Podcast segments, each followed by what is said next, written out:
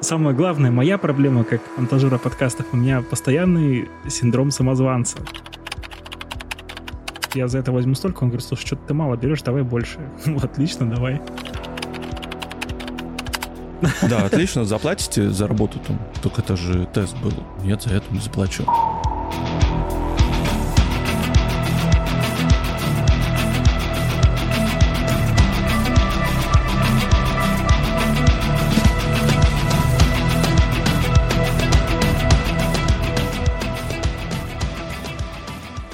Друзья, привет! С вами подкаст проекции бесконечности. Меня зовут Антон. И сегодня мы будем говорить про самозанятость, фриланс. Я уволился с 2 августа и теперь работаю сам на себя. Решил пригласить моего коллегу, тоже подкастера, монтажера, как и я, тоже занимается сейчас подкастами, Андрея Быкова. Андрей, привет! Привет, привет. Очень рад оказаться в проекции бесконечности. Сам с удовольствием слушаю. Наконец-то я сюда попал. Да-да-да. Тему я давно хотел. Так получилось, что совпали интересы прям на 100%. Андрей, ты давно уже самозанятым работаешь? Расскажи. Самозанятость я оформил в прошлом году, но вот так же, как ты говоришь, уволился, получается, с начала этого года. Официально, можно сказать, самозанятым я с января 2023 года. Так, а работал в какой сфере? Чем занимался до этого? До того, как стал самозанятым, я работал в социальной сфере, можно сказать, СММщиком. Что тебя сподвигло уволиться, или ты захотел, может быть, поменять свой вид деятельности? Какие у тебя мысли были? Почему ты сделал такой шаг? Заняться чем-то своим я хотел уже давно, очень, года, наверное, с 2016 еще. Ну, а я такой очень тяжелый на подъем, на самом деле, и я все думал, думал, лелеял эту мечту. Вот в 2020 году начал заниматься подкастами. Думаю, вот, вот этот тот шаг, который поможет мне уйти на вольные хлеба. Таким толчком послужила, ну, не очень приятная ситуация на работе, после которой я уволился. Я посчитал, что это как раз хороший такой пинок начать... Точка отсчета новая, да? точка да? отсчета, начать, да, свою деятельность. Ни разу не пожалел пока о том, что ушел. Некое такое спонтанное решение, потому что, ну, чтобы к этому прийти, тебе нужно на что-то жить, в конце концов. Почти два года мне потребовалось, чтобы вот полностью тоже уйти. Да, мне вот интересно, насколько я знаю, ты в IT работал? Я был инженер-программист. Сначала был инженер-установщик, потом инженер-программист. Все время было очень интересно, что я вообще программирую, я же ничего не программирую. Ну, назвали, назвали по большому счету, потому что основная работа заключалась в том, что бы устанавливать программное обеспечение и показывать клиентам, ну, работать с разработкой продуктов, которые компания занималась. Проработал 13 лет, два раза уходил, приходил. Самое интересное, что причиной ухода было как раз понижение мотивации и понижение уровня дохода. То, что в компании есть традиция, она раз в год, раз в два года меняется система мотивации то менеджерам, то инженерам. Это достаточно больно ударяет по сотрудникам, потому что Каждый раз, когда случалось подобное явление, у нас кто-то увольнялся. Со мной работали замечательные коллеги, ребята классные. Они по тем или иным причинам уходили, и было прям обидно. Тратишь кучу времени, ты научил человека, вот последний вот Эдуард работал полтора года в компании, я его там обучил, можно сказать, сына практически ну, воспитал, да, да. и он потом ушел. У него, кстати, тоже достаточно удачно сложилось, он как раз, можно сказать, пошел в никуда в том плане, что он не был уверен, что его там ждет и что все получится он шел вообще на бизнес-аналитику, который никогда в жизни не занимался, но он хотел работать тестировщиком в компании. Но компания посчитала, нам пока не нужен такой тестировщик, обиделся и ушел.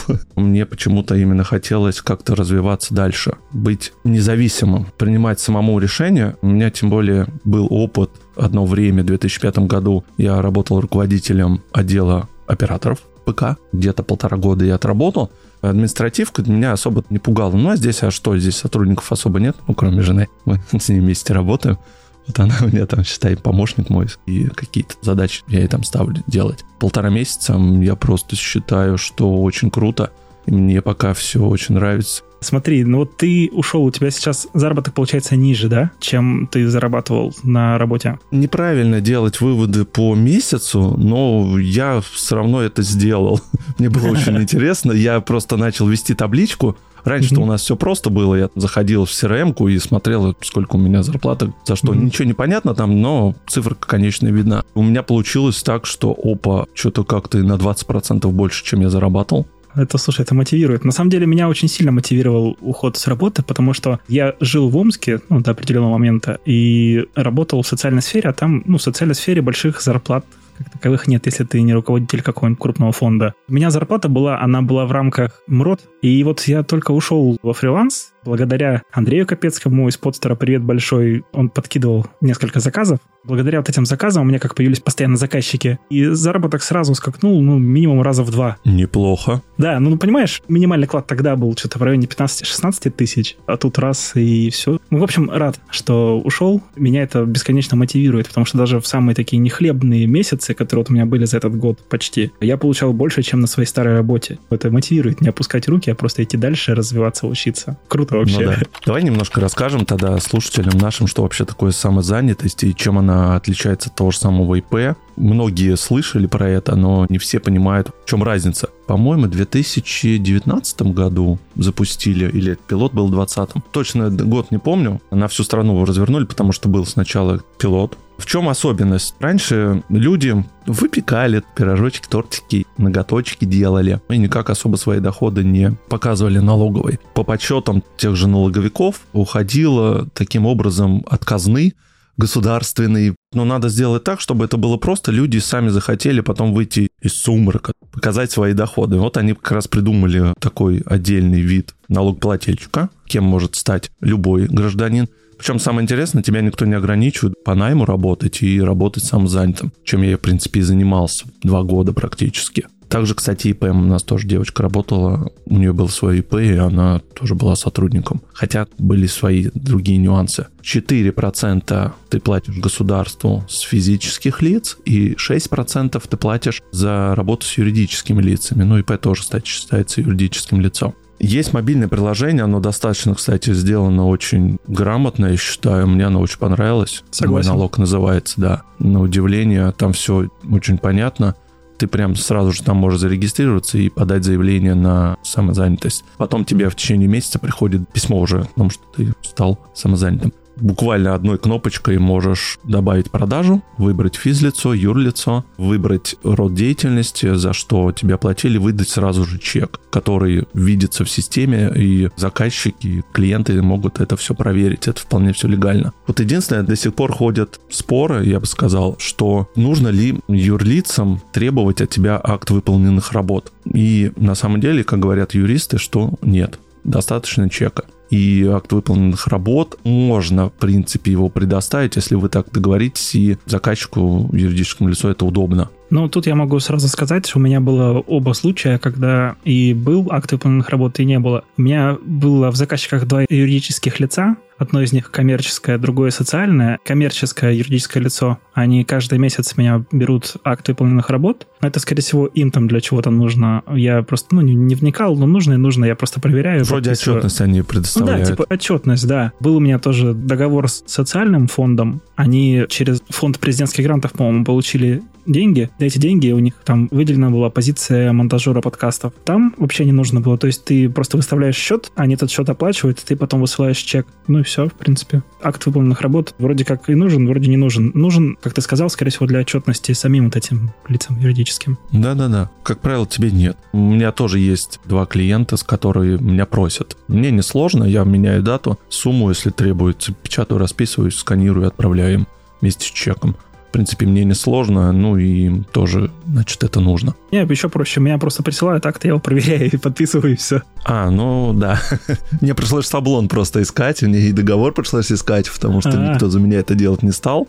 Ну, я нашел какие-то типовые, подправил, все подредактировали как есть. Все, проблем нету. Это такие детали, можете столкнуться, можете не столкнуться но они могут быть. Могут быть, да. Если вы все-таки надумаете быть самозанятым, то вы можете абсолютно чем угодно заниматься. Есть небольшой нюанс. Если вы регистрируетесь через банк свой, потому что, я знаю, там SBR и Тинькофф, они предоставляют такой же сервис, то там можете тоже подать самозанятость и получать на карту, да, сразу же поступления будут преобразовываться в чек. Это и, и плюс автоматизация, да, и минус, потому что если тебе просто переслали какие-то деньги, он тоже может выдать чек, и нужно звонить в банк или через техподдержку, просить, чтобы они отключили это, или заводить отдельную для этого карту, чтобы на эту карту тебе только приходили. А если у тебя общая карта, могут быть проблемы, если ты захочешь выйти из самозанятости, ну, удалить себя. Это слухи. Да, у меня приходят на один из банков все поступления, но чеков каких-то ничего не формируется. То есть пришло и пришло, ничего страшного. Это там я уже потом сам чек выдаю. Там в начале регистрации есть еще классный бонус. Да, ты его классный получаешь, бонус. да, за то, что ты вовремя оплачиваешь. Я подключил автоплатеж, что у меня там автоматически, да, все это списывалось. Самое главное просто не забывать продажи свои регистрировать и вовремя оплачивать. А бонус, он начале такой достаточно крупный, он тебе дает скидку на оплату тех же самых налогов, получается 3 физлицу процента и 4 юрлицо. И вот у меня в этом месяце он закончился. Все по нулям. Получается, с сентября я уже буду по полной платить 4,6%. Тебе надолго его хватило? Бонус это ты про 10 тысяч говоришь, эти бонусов? Да-да-да. Слушай, я не помню, у меня, по-моему, еще половина свободная. Я так и не понял, как это работает и как это списывается. Просто были они, потом таяли и все. Бонус, да, это классная штука. Оно вот стимулирует вас в самом начале именно заниматься. Давай теперь поговорим тогда про специфику нашей с тобой работы. Мы с Андреем монтажера подкастов обрабатываем для заказчиков звук, обрабатываем подкасты, делаем красиво, чтобы все это звучало, то есть разного рода услуги. И там есть своя специфика. С чем вы столкнетесь с самого начала, это то, что нужно найти клиентов. Не на разок, чтобы, ой, Андрей, обработай мне звук, что-то у меня там ворона на заднем фоне каркает. Это, это да, какой-то разовый заказ получается. Желательно, чтобы тебе человек приходил раз в две недели, раз в неделю – ну, чтобы это уже было на какой-то регулярной основе. У тебя много клиентов на регулярной основе? На регулярной основе у меня с самого начала моей самозанятости у меня один клиент, который на постоянной основе со мной работает и, походу, будет работать дальше, потому что, ну, их устраивает моя работа.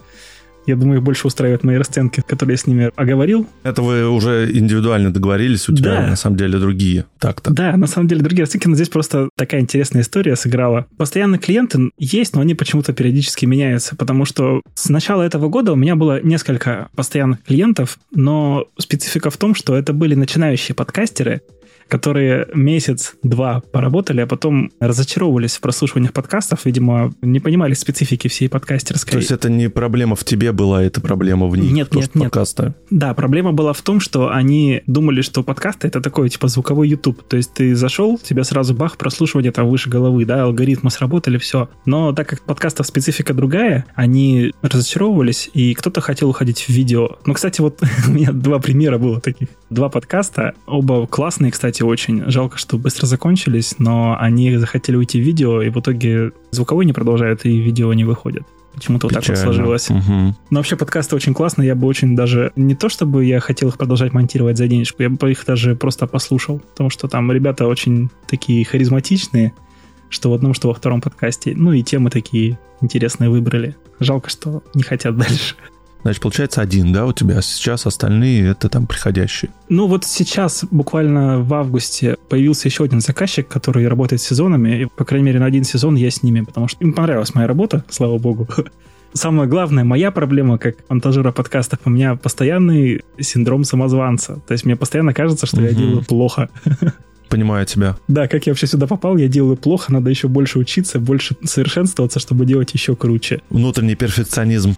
Да-да-да, чаще всего такие всплески случаются, когда, ну, не очень хорошо получается сделать подкаст. Я иногда понимаю, что это может быть даже не из-за меня, а из-за того, что записано не очень хорошо, потому что 80% на самом деле качества звука зависит от того, как запишут подкаст, а не как его да, смонтируют. Я все это проецирую на себя, и мне кажется, что это я сделал плохо, а они плохо записали. После этого такие всплески, прям все, надо идти учиться, вот у меня точно такие же мысли. Сейчас я подкоплю, найду вот эти свободные деньги, я заплачу эти 15 тысяч, и я схожу. Пофигу, что я в Reaper не монтирую. Может быть, начну, по крайней мере, мне покажут, может быть, расскажут те моменты, о которых я даже не догадывался. Reaper — это Digital Audio Workstation, ну или программа, в которой обрабатывается звук. Это для тех, если кто-то вдруг не знает.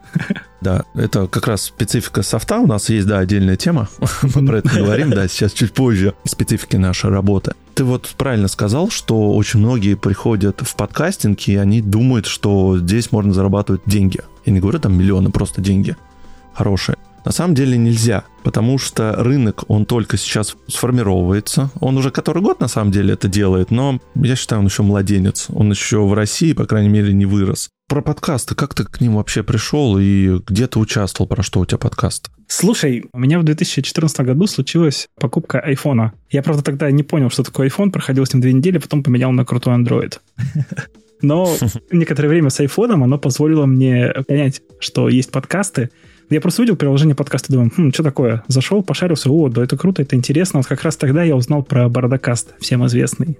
Да. С тех пор я их слушаю. Получается, с 2014 года я слушал подкасты, а в году в 2020, когда случился коронавирус, с компанией ребят мы ввели сайт и телеграм-канал про кино, и вот когда случился коронавирус, мне просто главный редактор говорит, слушай, а почему бы не попробовать подкасты? Я говорю, о, слушай, давай, да-да-да, это же крутая тема. Ну, а я им периодически пробовал занести эту тему, что давайте заведем подкаст. А тут он сам приходит, говорит, давай заведем подкаст. Я говорю, ну все, поехали. Первый подкаст, который я записал, мы где-то полчаса говорили как раз про то, закроются или не закроются кинотеатры, будут ли они существовать после коронавируса. И после этого я вот прям плотником засел за подкасты, то есть я купил микрофон, купил подкастерское оборудование, даже специально ноут хороший приобрел, вложение такое первое было, которое, кстати, работает до сих пор, честь мой хвала. И начал думать, а какие бы я хотел, кроме подкаста про кино еще сделать. Ну вот подкаст про кино, он просуществовал пару лет, потом что-то тоже как-то резко загнулся. Сейчас такой небольшой инсайт, мы его пытаемся возродить. Причем возродить уже не такой, как инди-подкаст. Хотим, в общем, записывать уже его полноценно прямо в студии, как раз вот у Андрея Капецкого в Москве. Чтобы там, да, чтобы был как бы уже продакшн хороший, то есть записали хорошо, чтобы монтаж был красивый, саунд-дизайн, все по красоте. Но это вот тот подкаст «Кульминация», который вы в подкастерах разбирали когда-то очень давно. Да, да, «Кульминация».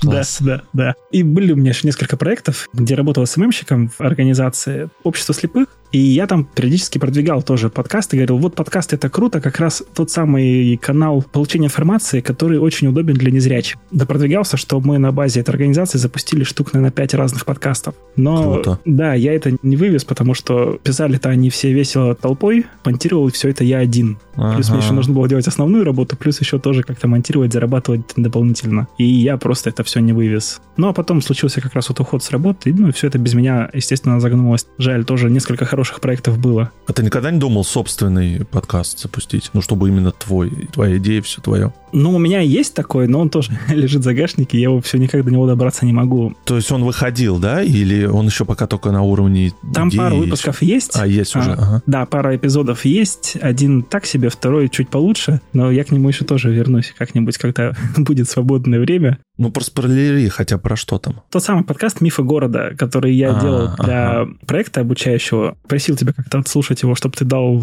э, рекомендацию тоже. Помнишь? Да, Я да, я потом в помню, презентацию помню. Да, включал. да, да, да, да, да. Подкаст называется «Мифы города», он даже есть в доступе, пара выпусков. Если вдруг вам понравится, то можете Давай мы ссылочку оставим. Промотивировать послушали. меня, чтобы я, Мгм. да, мог его делать дальше. Хотел Да, и напишите, дальше. да, в комментариях сразу вот такая ремарка. Слушатели, уважаемые, напишите в комментариях, как вам подкаст и стоит ли Андрею дальше его делать. Может быть, вам интересно было бы его дальше слушать.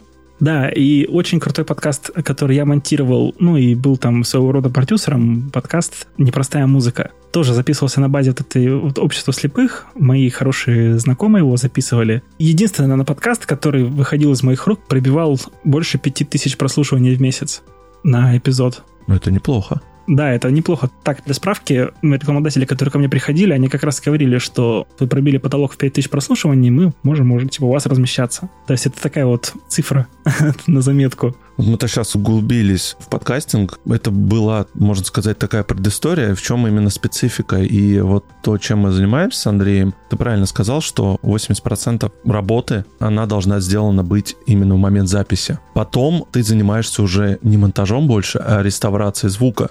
У тебя были проекты, где ты вот действительно сидел, чуть ли не по крупицам собирал подкаст? Щелчок какой-то убирал, здесь какую-то заминку, оговорку, которую просто так не вырежешь трудоемкий достаточно. У тебя был какой-нибудь такой проект? У меня есть такой проект.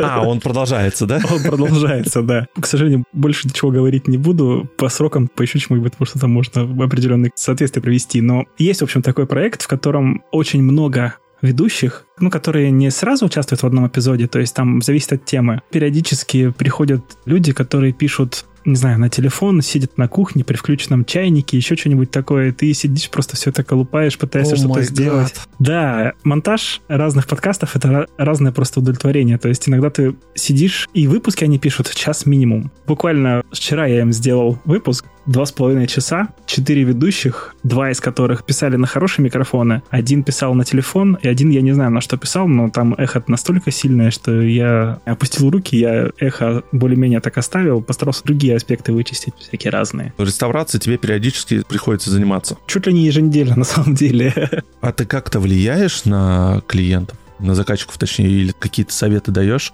пожалуйста, в следующий раз, если не сложно, вы можете там чайник выключить. Если есть возможность, запишите нормальный микрофон или еще что-нибудь. Да, конечно, советы даю. Даже специальные гайды писал, что как делать. Ну, я просто повторюсь, у них там 30 человек ведущих, которые участвуют в разных эпизодах. На всех не повлияешь. Я там даже пытался им помочь сделать его лучше. То есть они считают, что у них фишка такая в том, что их много ведущих, которые имеют свое мнение на разные темы. С этим сложности связаны в том, что реставрация аудио постоянно происходит, потому что пишут левой пяткой на диктофон какой-нибудь древний еще что-нибудь такое. Я пытался сделать так, чтобы у них было несколько команд устоявшихся, которые как раз будут вызывать привыкание у слушателя, потому что как раз подкасты это же кто-то очень хорошо сказал, это когда у тебя дружеские голоса в голове, а здесь такого не выходит, потому что очень много ведущих. И я им говорил, сделайте несколько команд, ну и пытался сделать так, чтобы в эти команды входили люди с хорошими микрофонами, чтобы было меньше возни работы. Иногда получается воздействовать на человека, который ответственен за все это. Я говорю, ну, слушай, здесь работы много, нужно поднять ценник, потому что иначе нет смысла с этим возиться, работать. Слишком много времени это займет.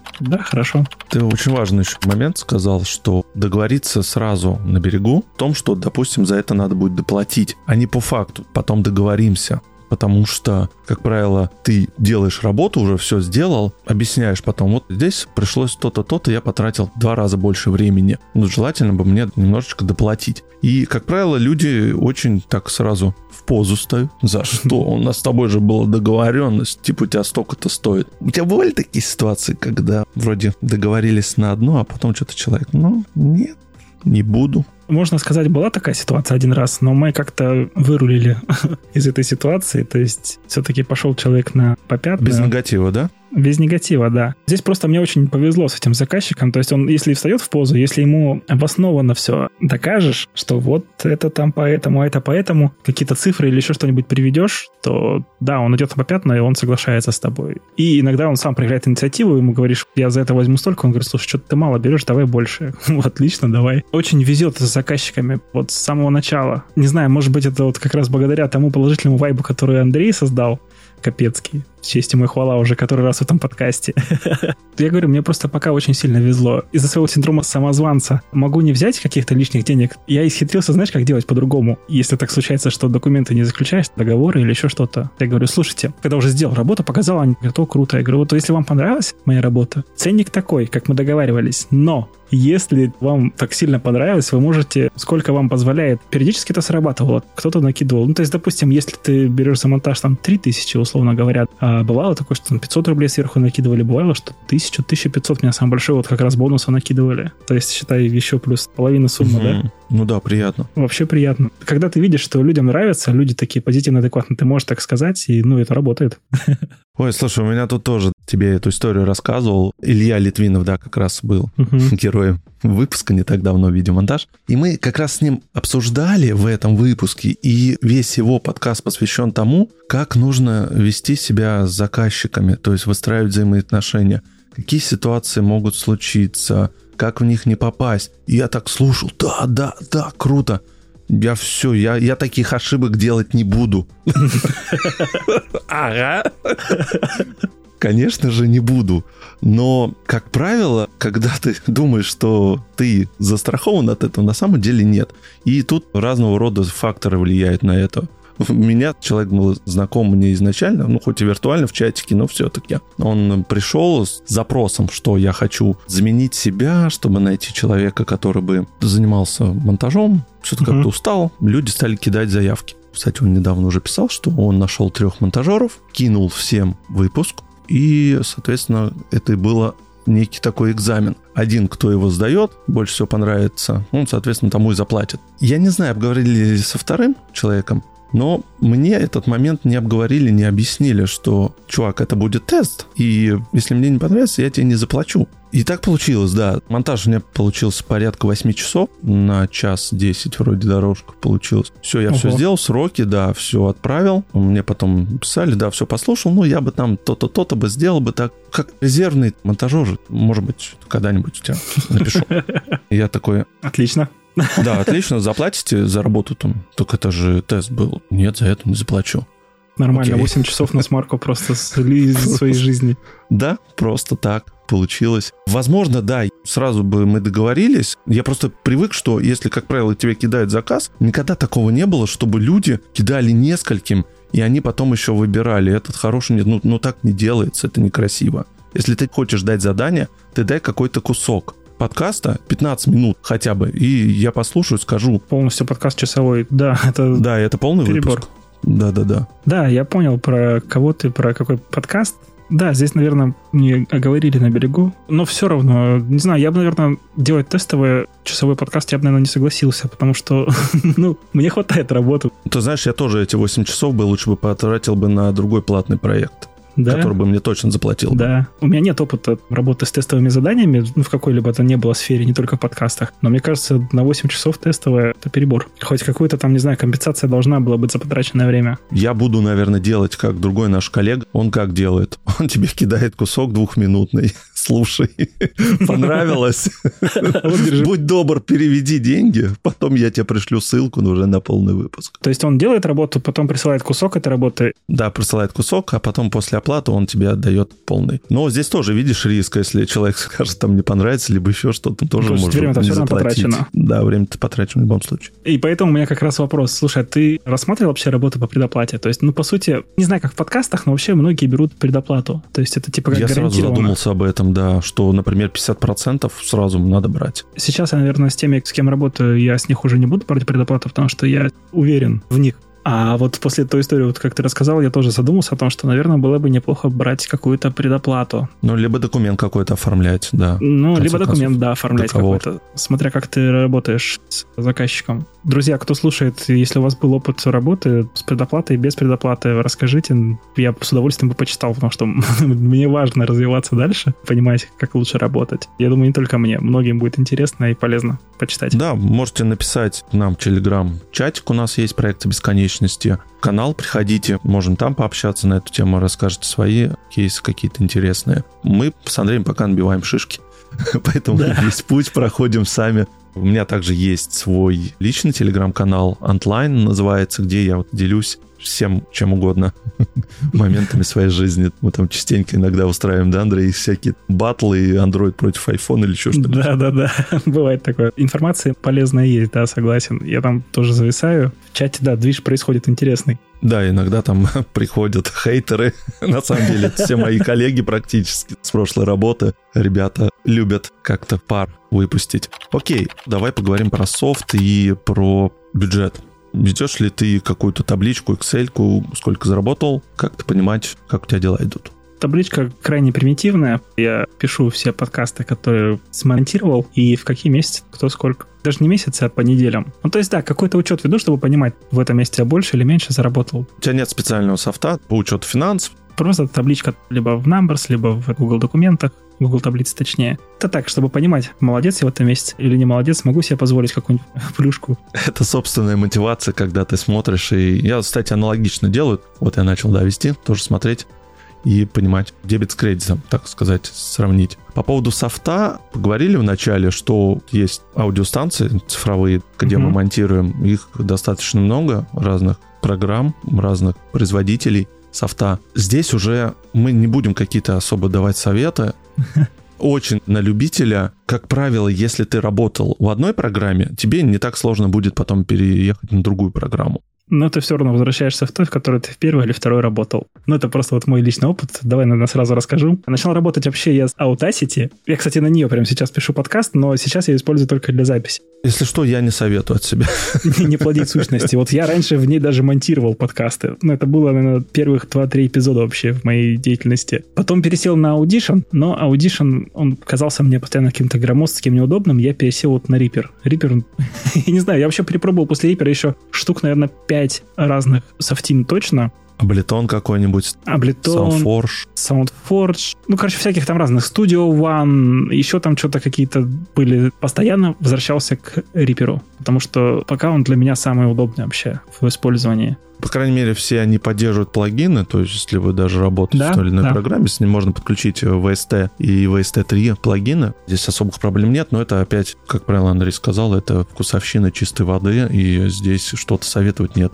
Я вот монтировал Audition. Такой небольшой момент тоже интересный. Я в начале года, когда только пошел во фриланс, думал попасть в какую-нибудь студию монтажером. Ну и начал рассматривать некоторые вакансии. Если вдруг вы хотите стать монтажером в какой-то студии, то нужно знать несколько дав. Потому что если вы работаете на несколько студий, они работают в разных софтинах. Из моего опыта, кто-то работает в Reaper, кто-то работает в Audition, и они требуют, чтобы люди работали с ними именно вот на этом софте. Ну и, кстати, и заказчики тоже. Вот у меня сейчас заказчик пришел, они правки присылают как метки в проекте в Audition. Не, ну насчет правок можно же тот же самый Google Docs использовать, и ты делаешь ту же самую табличку, тайминг, комментарий, откуда до куда что сделать, вырезать. Ну вот человека, видимо, кто-то приучил из прошлых монтажеров, и он просто сразу на таймлайне проставляет маркеры. Это для тебя идеально, ты сразу понимаешь, ты сразу Но идешь в и сразу Reaper. исправляешь.